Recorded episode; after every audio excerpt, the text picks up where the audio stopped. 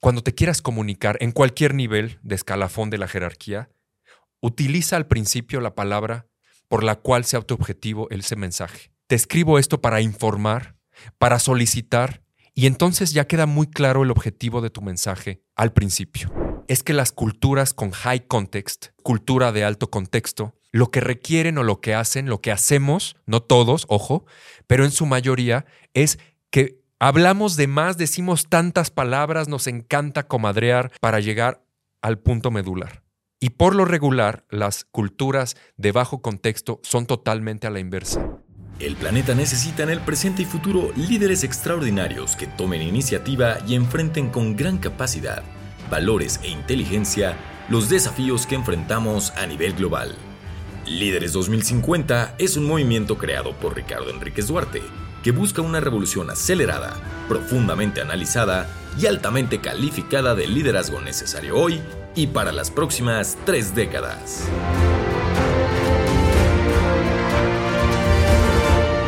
Hola, ¿qué tal líderes 2050? No saben el orgullo y el gusto que me da estar de nuevo en este podcast que nace, como ya saben, en noviembre de 2022. Y bueno, ha pasado por altibajos, pero sobre todo altos de cosas extraordinarias que han pasado en el camino. Y bueno, pues ahora es un orgullo poder estar en este nuevo episodio, que hoy va a ser una miniserie, así como lo escuchan. Van a decir, bueno, y este loco, o soy un loco, pero cuerdo, siempre lo he dicho. Y lo que busco es ayudar a las personas a convertirse en líderes admirables, líderes 2050. Hoy de lo que voy a hablar o vamos a conversar son habilidades gerenciales, pero decidí separarlo en esta miniserie porque van a ir saliendo mini capítulos de 10 minutos aproximadamente y lo que busco es darles una probadita de lo que yo considero y he diseñado, he creado un poco, que es cada habilidad gerencial, que es un tema que por todos lados lo escuchamos, que es algo que se capacita por todos lados, pero no necesariamente de una manera práctica, rápida y que lo entendamos en el corazón realmente de cada habilidad. Una es comunicación, las básicas, inteligencia emocional,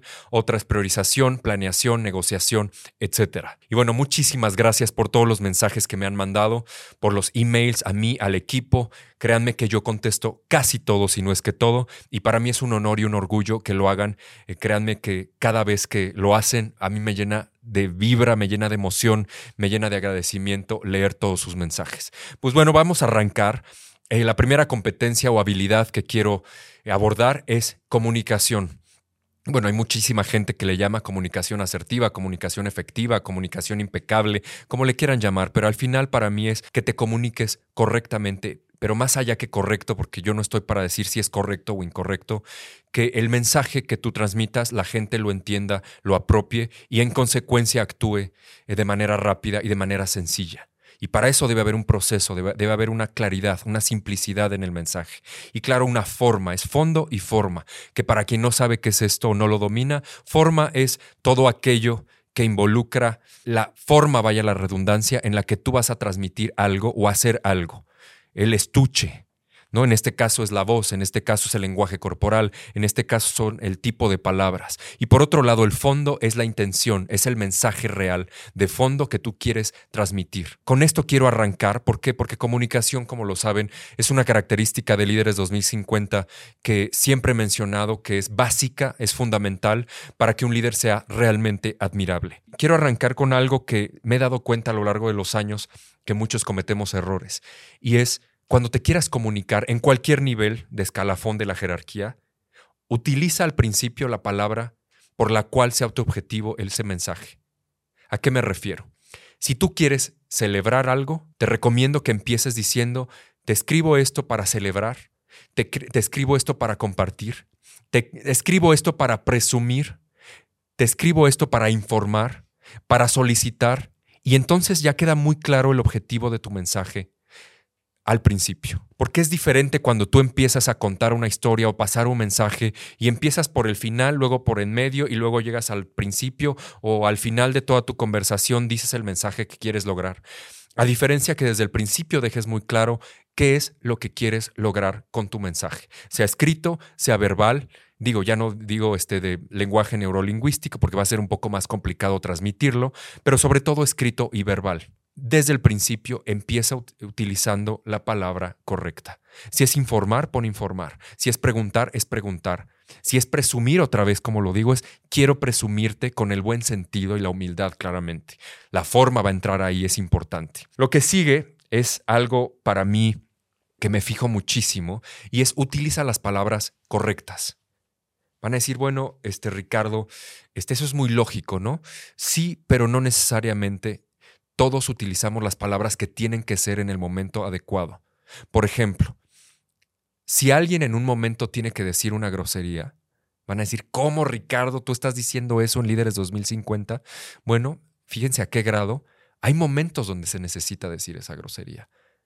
Claramente uno va a saber dónde, con quién, cómo, cuándo. No hay gente que está en desacuerdo y va a decir, yo jamás digo groserías o yo escucharía a alguien mal que en mi trabajo diga una grosería, te la compro. A lo que quiero llegar con este mensaje es, utiliza la palabra que mejor defina el mensaje que quieres transmitir. Y eso te va a ayudar siempre a que las otras personas entiendan claramente el mensaje. Porque de repente uno usa palabras que no necesariamente los demás te van a entender.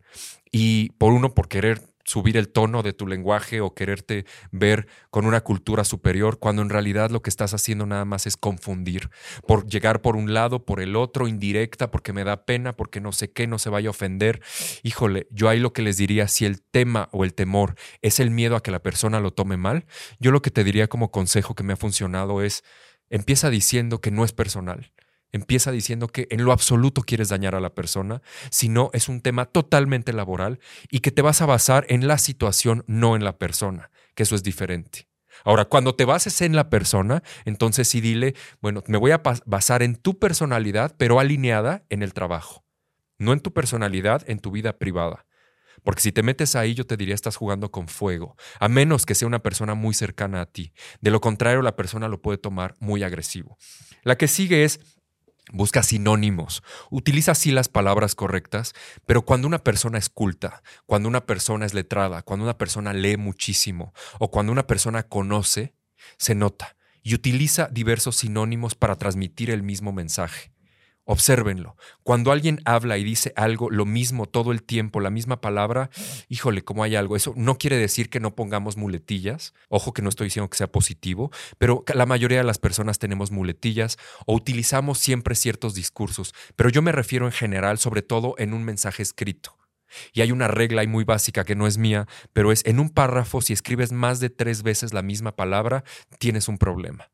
Entonces hay que buscar sinónimos hay que buscar que tengas versatilidad en tu lenguaje, en tu conversación. Y ojo ahí con el tema del el inglés. Cuando estamos en una cultura de español latinoamericana, no todas las personas saben hablar inglés, como tú crees.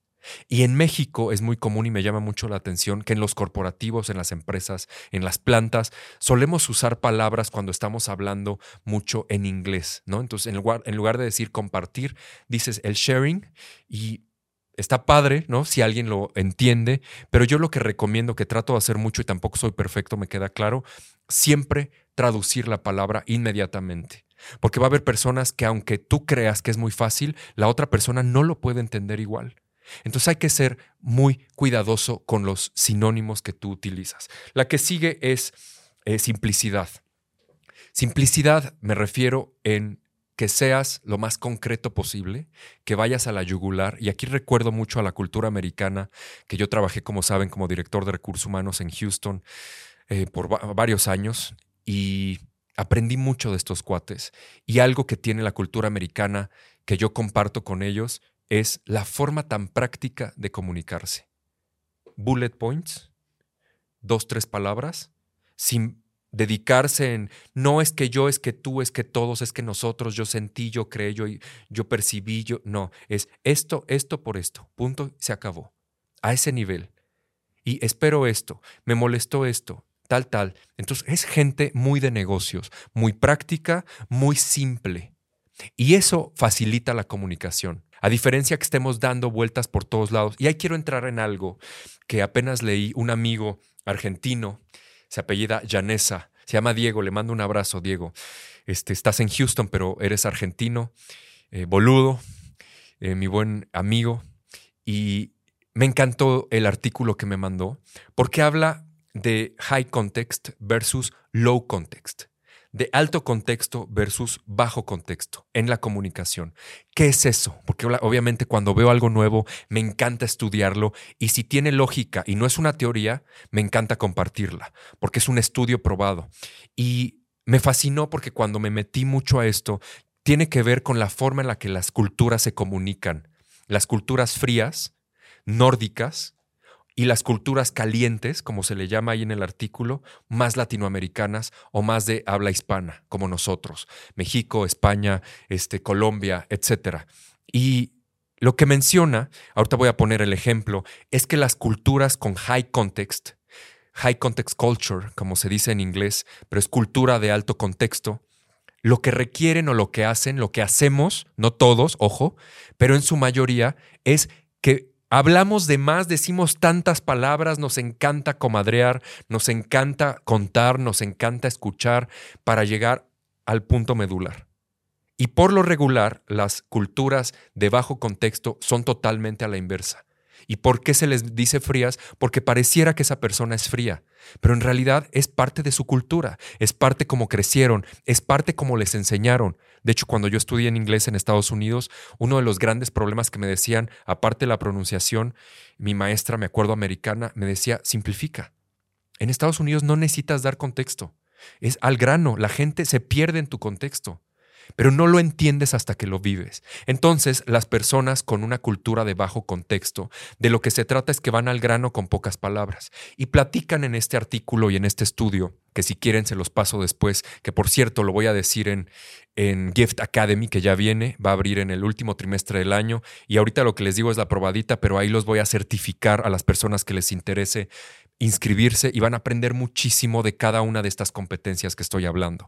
Pero básicamente lo que menciona el autor es una historia que me encanta, que dice que un CEO va a España a revisar, eh, porque él es global, entonces va a España como uno de los países que tiene que revisar anualmente, con la CEO de España, que es nativa, y entonces va a revisar los objetivos de negocio que son bullet points, un slide que es lo que él espera pero no fue capaz de explicarle a la CEO lo que él esperaba, nada más le dijo, voy a revisión anual de negocio. Entonces llega un día, el avión, van por él, ¿no? Muy típico de culturas latinoamericanas, y van hablando, y van contando, y van quedando bien, le cargan la maleta, no todos, no todas, ojo, pero es muy común.